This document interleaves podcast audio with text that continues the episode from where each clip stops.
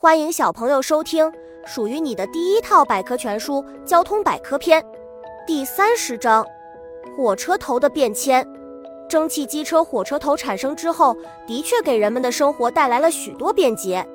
但是，一直以来，蒸汽机车火车头产生的噪声和烟尘污染是人们最头疼的问题。寻找更好的火车头驱动方式，代替蒸汽机车火车头，成为人们迫切需要解决的问题。内燃机机车。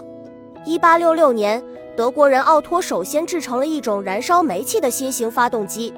这种没有大锅炉的新机车，既不烧煤也不烧煤气，而是用柴油做燃料。从此，内燃机车就成了火车家族中的一位重要成员，并得到了广泛的应用。早期火车头，子弹头动车组。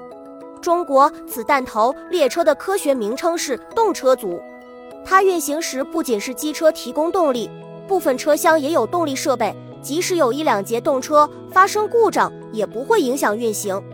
和谐号动车，燃气轮机车，这种火车头仍然属于内燃机车，工作原理也和内燃机车相同，但它的结构简单，实用的可靠性高。与一般的内燃机车相比，燃气轮机车的功率更大，这样列车的速度也就大大提高。美中不足的是，速度越高。所受的阻力也就越大。小知识：二十世纪六十年代，电力机车才开始广泛使用。燃气轮机车。本集播讲完了，想和主播一起探索世界吗？关注主播主页，更多精彩内容等着你。